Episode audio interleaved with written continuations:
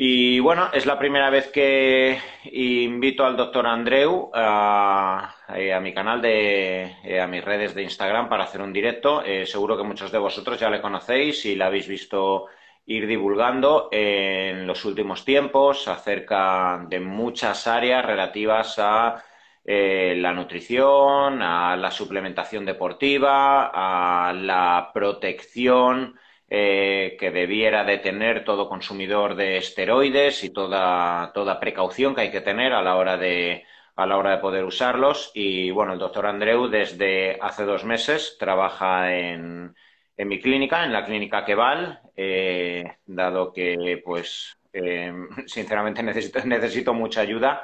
normalmente trabajo con equipo de nutricionistas ¿vale? Donde de luego, luego todo el seguimiento de mis pacientes, pero eh, pues bueno, hay muchísimos pacientes que yo no puedo abordar con mucha lista de espera y necesitaba un médico con, pues bueno, que me ha caído un poco como, un anillo al dedo porque ya sabéis que yo tengo una visión de la medicina donde eh, la integración de la nutrición, del deporte, del ejercicio de pesas, del uso de la suplementación deportiva, de la gestión de los biorritmos para mí es tan importante como la farmacología, que hay que usarla y se debe usar cuando toca y de la forma que toque.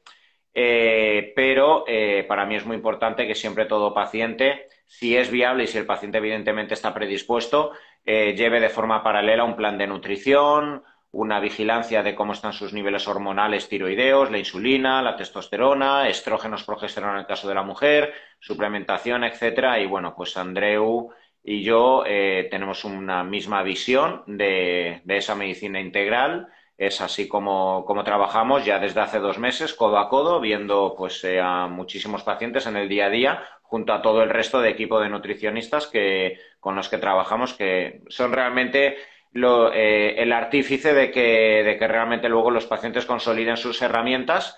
Pero bueno, eh, Andreu trabaja en un centro sanitario en el día a día como eh, médico general de atención primaria.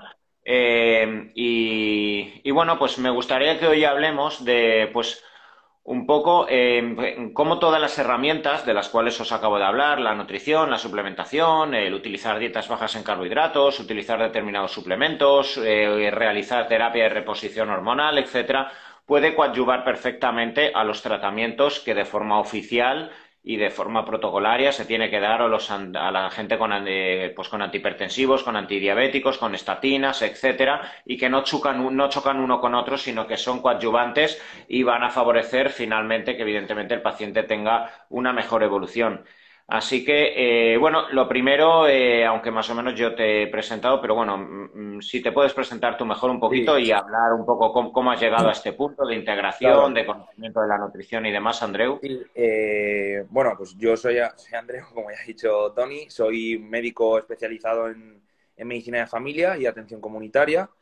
de siempre he sido una persona muy deportista, inicialmente con el fútbol hasta que, bueno, pues me di cuenta de que no iba a poder llegar a, ser profesional y a jugar en el Valencia, que era, era mi ilusión de pequeño. Eh, teniendo la figura de mi padre, que, es médico, pues em, para mí siempre ha sido un referente, igual que mi madre, pero bueno, mi padre por su profesión eh, me influyó mucho y yo decidí desde edad temprana que quería ser futbolista y médico. Eh, lo de futbolista desgraciadamente no, no, lo pude conseguir, lo del médico sí. y en el tema de atención primaria, pues veo que hay mucho aspecto hormonal, es decir, a mí yo aparte soy un apasionado del culturismo, eh, por eso también eh, eh, dedico mucha parte de, mis PowerPoint, bueno, de mis presentaciones en Instagram, de mis posts a eso, aunque también hablo de medicina, de medicina en general, ¿no? Porque al final yo soy un médico, médico de cabecera, el, comúnmente conocido como médico de cabecera pero yo soy una persona que le gusta mucho el deporte. Y entonces eh, yo conocía de la existencia de este tipo de este tipo de medicina, de la medicina que, que practicamos. Bueno, iba a decir que practicáis, pero es que practicamos porque yo ya formo parte del equipo eh, en la clínica Keval. Y a través de un, de un, gran amigo mío, Ángel, que no sé si nos estará viendo, que, le mando un saludo muy grande desde aquí, que para mí es, es una persona muy importante en mi vida, pues él me habló muy bien de ti, nos puso, nos puso en contacto y de hecho, mm, ¿qué tardamos? Prácticamente dos minutos en decir, eh, yo quiero trabajar para ti y tú, quiero que, y tú yo quiero que trabajes para mí.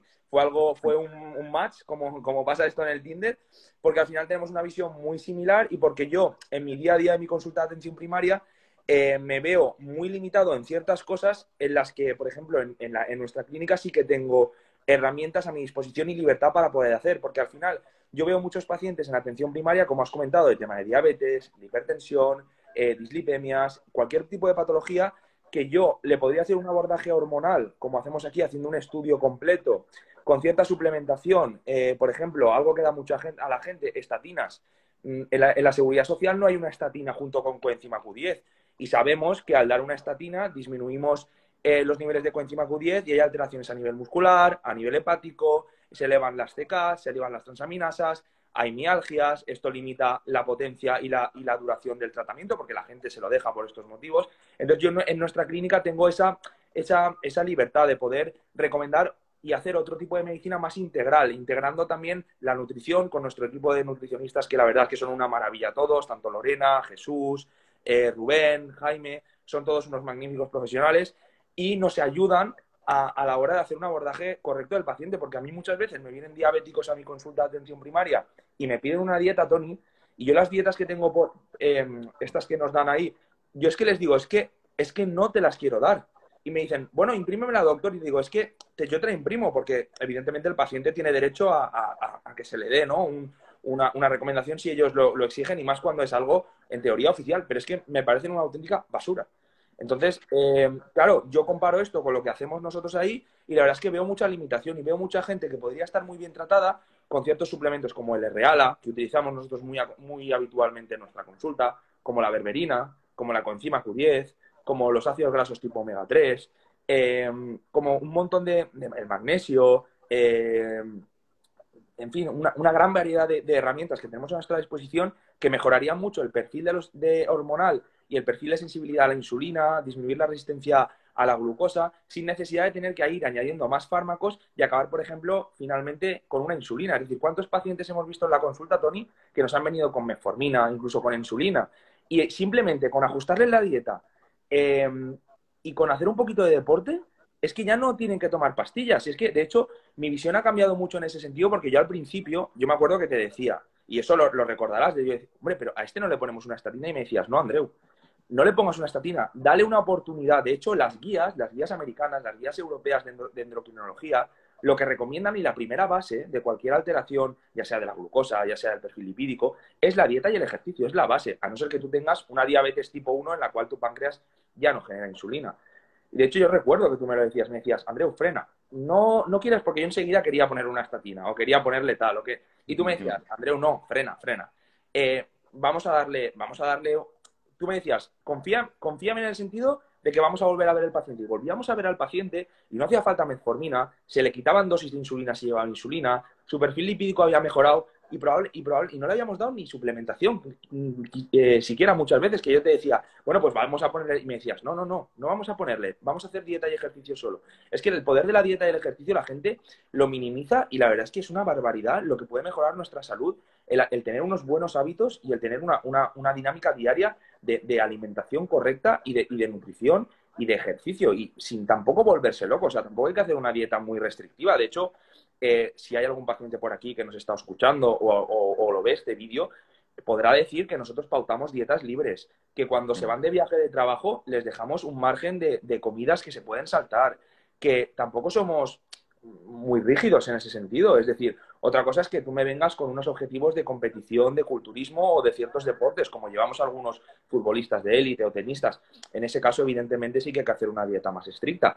Pero en, población general que tiene unos objetivos estéticos medios y de salud, realmente con cuatro cosas que hagamos es que nuestra salud lo agradece una barbaridad. Em, tú que eres, bueno, que, estás trabajando como médico de, atención primaria y, bueno, realmente eres el primer, la primera puerta de entrada en la atención sanitaria de, todas las personas que tienen una dolencia o que necesitan de atención médica. ¿Cuáles serían eh, las patologías más frecuentes o aquello que, pues bueno, que, genera más dolencias o por lo que acuden principalmente los pacientes? Lo que más te llama la atención en las analíticas, mira, lo que más veo es mm, diabetes, perfil lipídico, hipertensión, o qué, es lo que más estás viendo eh, desde que estás trabajando en atención primaria. A ver, em, en cuanto a alteraciones analíticas, eh, lo que más veo son hipercolesterolemias eh, y diabetes, es lo, que más, es lo que más estoy viendo. En cuanto a patología en general, hipertensión también. Y claro, yo, como me gusta mucho incluir el perfil hormonal, veo muchos hipogonadismos, no severos, pero sí que eh, veo una tendencia a la baja de la testosterona en la población masculina en general. Veo mucha mucha alteración hormonal, porque me consulta mucha gente joven, también me llama la atención que últimamente me está consultando mucha gente joven por alteraciones de la libido porque, porque me dicen, doctor, es que, mm, o sea, yo en mi día a día estoy bien, no estoy deprimido, no me drogo, no bebo alcohol o lo bebo de forma ocasional, incluso no fumo, es decir, no es gente que digas es que es, que es un heroinómano o es que es, es, un, es un alcohólico que, podríamos entender que tiene una alteración ¿no? de, la función sexual, pero es gente joven, deportista, sana, y, les ves que, tienen problemas eh, a, la hora de tener unas relaciones sexuales de, calidad y mantener una buena erección y les amplías las, porque yo tengo a mi disposición también poder pedir la testosterona y, ves que tienen unos niveles de testosterona que no se ajustan a, la edad de, ese paciente. Y en cuanto a dolencias, en gente más mayor lo que sobre todo vemos es tema de, artrosis. Vemos mucha, mucha gente con, con, patología, con patología traumatológica o reumatológica. Es lo, que, es lo que estamos viendo mucho. Pero a nivel em, de alteraciones analíticas, aparte de las alteraciones de la testosterona en los hombres y la caída a partir de los 30-35 años, lo que más veo son dislipemias eh, y, diabetes. Mucha alteración del perfil lipídico y de la, y de la, de la tolerancia a la glucosa. Y bueno, tú me has dicho que, bueno, pues para ti ha sido un poquito un cambio de paradigma el empezar a tratar a muchos de estos pacientes con eh, otro tipo de herramientas o otro tipo de atención un poquito más integral a través de, como bien indicas, eh, esto es lo que idealmente exigen las, las guías de endocrinología, empezar a través de la alimentación, del deporte, etcétera. ¿Cuál crees que es realmente la limitación para que eh, a efectos sanitarios, vosotros, que sois los médicos que tenéis que estar viendo a múltiples pacientes, pues no podáis llegar eh, a, realizar esa recomendación para que finalmente el paciente no acabe con un antidiabético, una estatina, un, eh, un antihipertensivo, un anticoagulante, bueno, todo el arsenal de fármacos, por desgracia, con los que acaban de forma polimedicada tantos y tantos médicos. ¿Cuál es la limitación principal que, que estás viendo? Veo dos, dos limitaciones principales.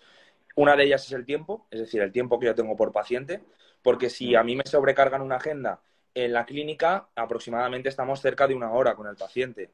Eh, tanto nosotros como el nutricionista, o incluso a veces más, si son casos más complejos, eh, nos preparamos el caso los días antes, incluso semanas, lo comentamos, eh, los ponemos en común, trazamos un plan. Mm, eso en la sanidad pública, desgraciadamente, por, por los recursos que tenemos, eh, no lo podemos hacer. Es decir, nosotros tenemos entre 5 y 7 minutos por paciente. Tú dime en 7 minutos, o sea, yo lo máximo que puedo hacer es interpretar una analítica lo mejor posible, trazar un plan, explicárselo rápido al paciente y focalizar en la pastilla que le voy a dar. Porque si me tengo que parar a explicarle una dieta, a explicarle... Y tampoco ese paciente, muchas, también el perfil del paciente es diferente, porque generalmente ese tipo de paciente Em, busca más una pastilla y ya está. El tipo de paciente que viene más comprometido, lo que quiere no es una pastilla y ya está. Lo que quiere es que le expliques qué es lo que le está pasando y tomar también las riendas él de su patología. Es decir, qué puede hacer él o qué herramientas le puedo dar yo para mejorar a través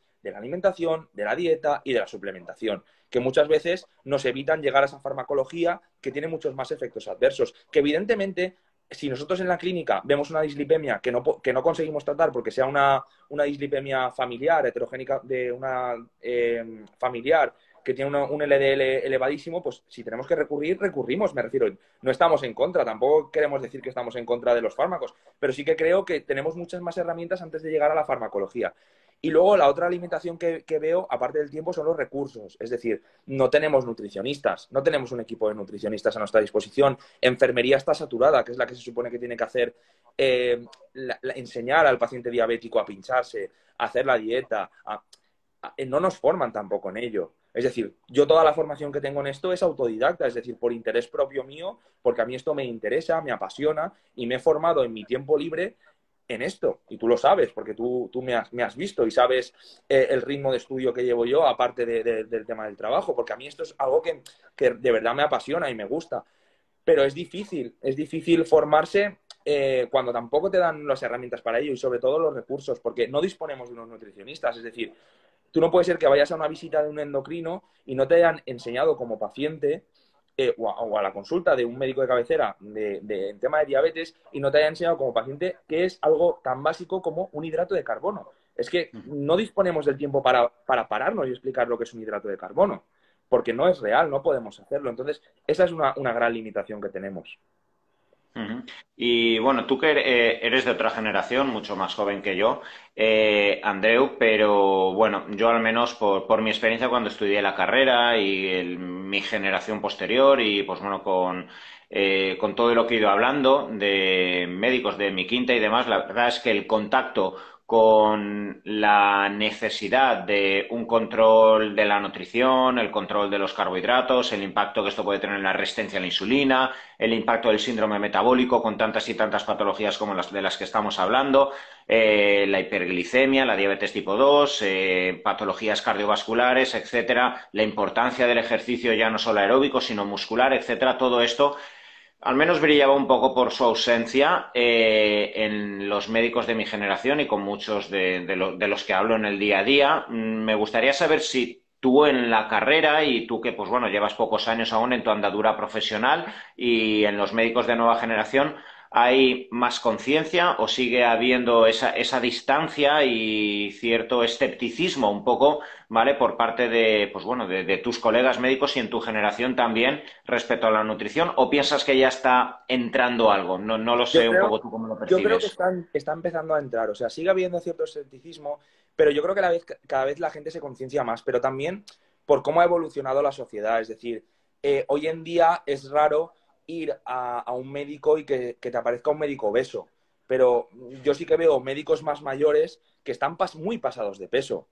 Ya no por el aspecto estético, porque eso ya es lo de menos, sino a nivel de salud. Es decir, yo no concibiría ir a, yo que un mecánico y que no entienda de coches. Pues lo mismo, es decir, tú cómo vas a un endocrino que él no se cuida y no mantiene un, una, apariencia saludable. O, y veo muchos muchos médicos más mayores que tienen ese perfil. Yo creo que como también cada vez la gente joven se va cuidando más, también toma más conciencia de, de, de, lo que significa el cuidarse ya no solo a nivel estético, sino a nivel de la salud. Entonces yo creo que eso sí que cada vez va entrando más, afortunadamente.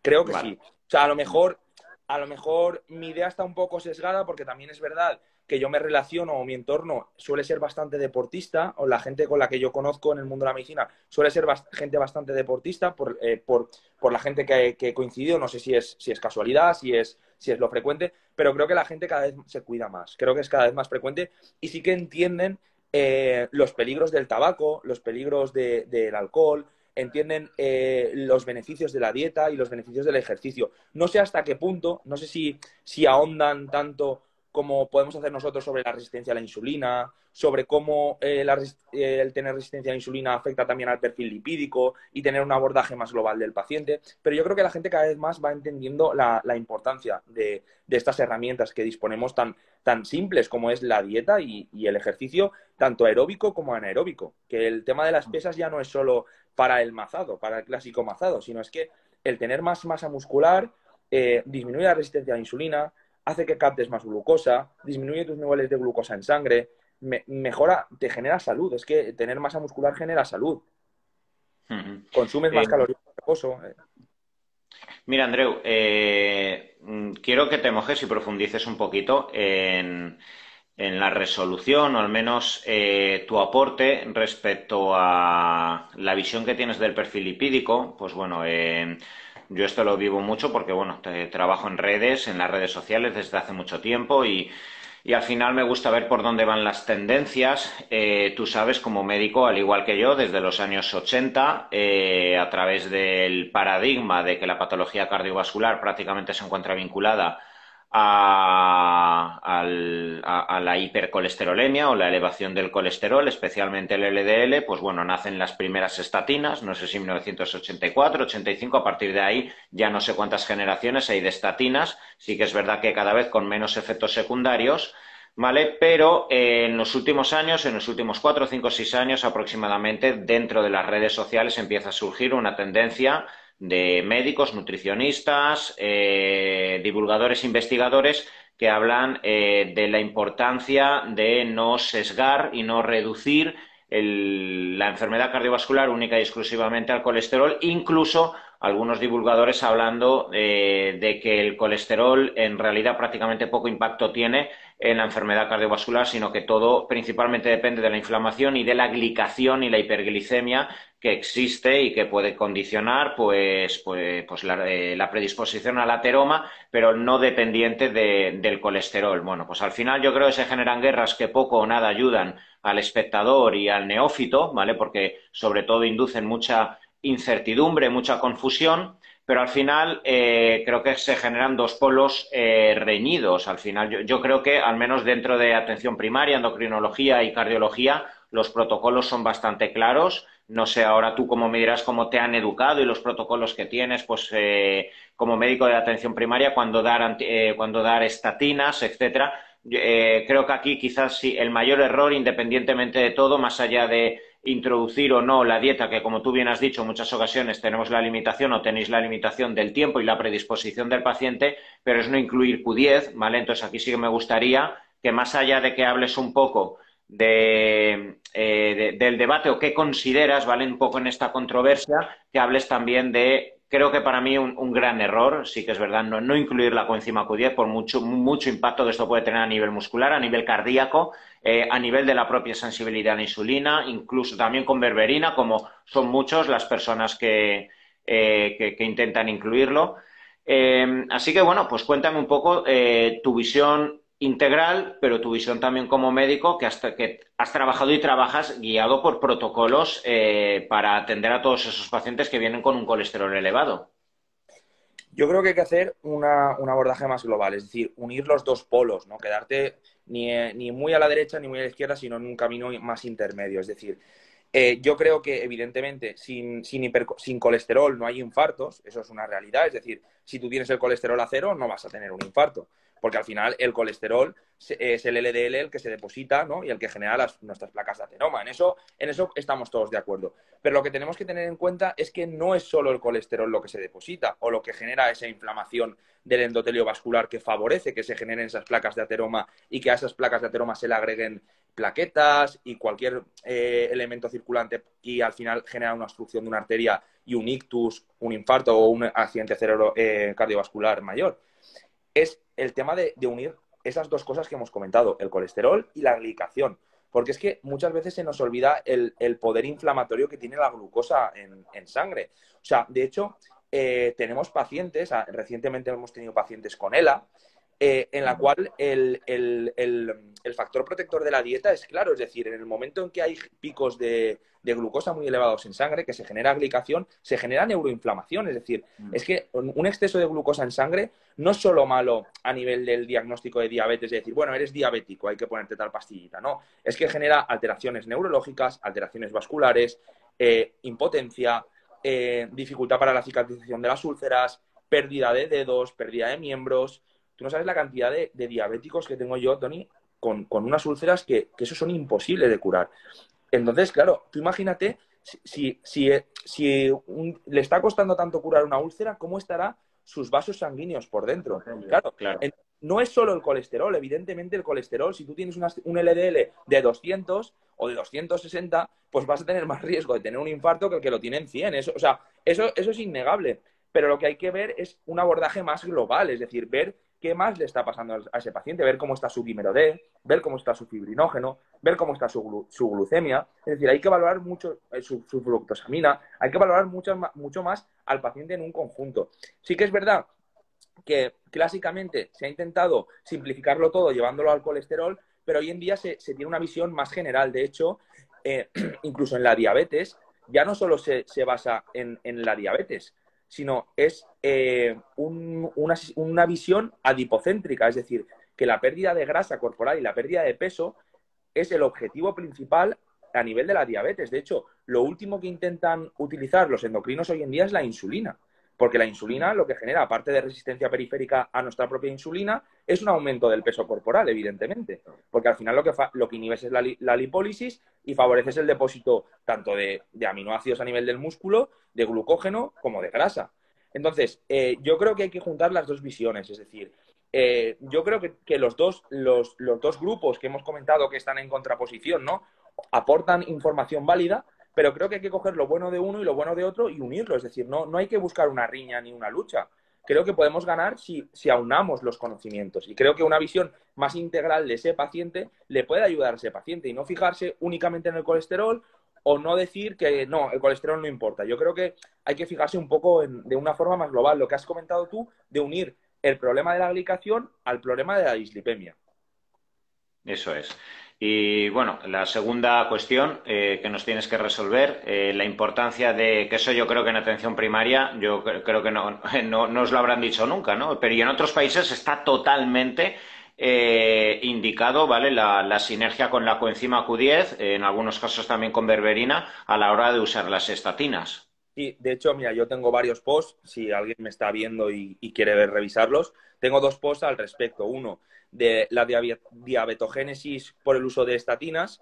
Sí que es verdad que la pitavastatina es la que menos influye y es la más segura eh, al usarlo, tanto en pacientes diabéticos como también para evitar las molestias musculares, las mialgias.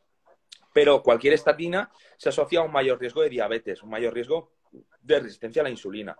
Entonces, eh, aparte de eso, eh, para entender el porqué del, tema de la coenzima Q10, hay que irse al mecanismo de acción de las estatinas, que es la inhibición de la HMG coarreductasa, que es la forma en la que la estatina disminuye el colesterol. Pero es que, claro, al disminuir así el colesterol, también disminuimos eh, la coenzima Q10. Entonces, la coenzima Q10, ¿dónde está? Está en muchos tejidos. Está en el músculo, está en el hígado, está en el corazón, como tú has comentado, y como podemos saber, nuestro organismo, como ya sabemos, tiende a la homeostasis, que es al equilibrio. Es decir, cuando tú en el organismo alteras algo, ya sea el potasio, te pueden dar arritmias, ya sea el calcio, que también te pueden dar arritmias, eh, ya sea la coenzima Q10, ya sea la taurina, cualquier cosa que alteremos tiene unos efectos adversos. En este caso, las mialgias, eh, el, daño, el daño muscular y las lesiones musculares que vemos en ciertos deportistas, que luego rascando un poquito la historia de repente vemos que que, tiene, que, tiene, que llevan estatinas. ¿Cuántos hemos tenido, Tony, eh, levantadores de peso o incluso deportistas de élite que tenían una dislipemia familiar y llevaban una estatina a una dosis muy baja? ¿eh? Tampoco hace falta poner unas dosis muy altas. Pero como nadie les había dicho que se tenían que suplementar con coenzima Q10, de repente venían con un desgarro en el, en el aductor y ala, dos meses. La creatinasa, aldolasa, mioglobina, marcadores de rotura muscular por las putas nubes. Todo por las nubes, todo por las nubes. Y, todo porque no se hace hincapié en algo tan fácil como es la suplementación. Pero ¿qué pasa? Que, que la coenzima Q10 es un suplemento caro, entre comillas, por así decirlo. Entonces, es más barato darle al paciente la, la, Em, la pitavastatina y no asociarle como hacen en Estados Unidos, que asocian las dos cosas. Y esto, si, alguien de nuestros espectadores toma estatinas, pues que, coja un papel y un boli y apunte encima Q10 y la pida para los Reyes Magos y se lo traigan si ha sido bueno, porque, porque es algo que es muy, muy, muy importante. Y es algo que yo, por ejemplo, yo no lo sabía. Y, y, no, y no creo que yo me haya formado mal, pero es que no me lo han enseñado tampoco hasta que investigas, hablo contigo, hablo con el otro, eh, y te das cuenta y dices, ostras, claro, es que por el mecanismo este, hombre, claro, si es que el paciente se va a beneficiar. Y a lo mejor el paciente necesita una estatina porque a lo mejor ha tenido un evento cardiovascular mayor como un infarto y esa, esa persona va a llevar una estatina de por vida. Pero hagamos que esa persona pueda disfrutar de su deporte sin tener lesiones, sin tener mialgias, sin tener alteraciones a nivel hepático. Pero igual que te hablo de la coenzima Q10 en el caso de la pitavastatina, podemos ir a otro caso muy frecuente, la metformina y la vitamina B12. Es decir, mm. ¿cuánta gente vemos que está tomando metformina de forma crónica o incluso omeprazol? Algo tan sencillo como el omeprazol. Algo que la gran mayoría de la población española usa, abusa y hace un mal uso. Y eso disminuye los niveles de vitamina B12. Y unos niveles bajos de vitamina B12 se pueden asociar con alteraciones a nivel neurológico porque nuestras vainas de mielina necesitan de la vitamina B12 para su correcta síntesis y aparte de la hematopoiesis, de la eritropoiesis, de la síntesis de, de, hematíes. Y tenemos unos glóbulos rojos más grandes, una anemia megaloblástica. Y vemos casos incluso de anemias megaloblásticas en pacientes tomadores crónicos de metformina que nadie, pero no porque el paciente lo haga mal, sino porque es que nadie le ha dicho, ni su propio médico lo sabe, que tiene que tomar vitamina B12. Sí, sí, totalmente, totalmente.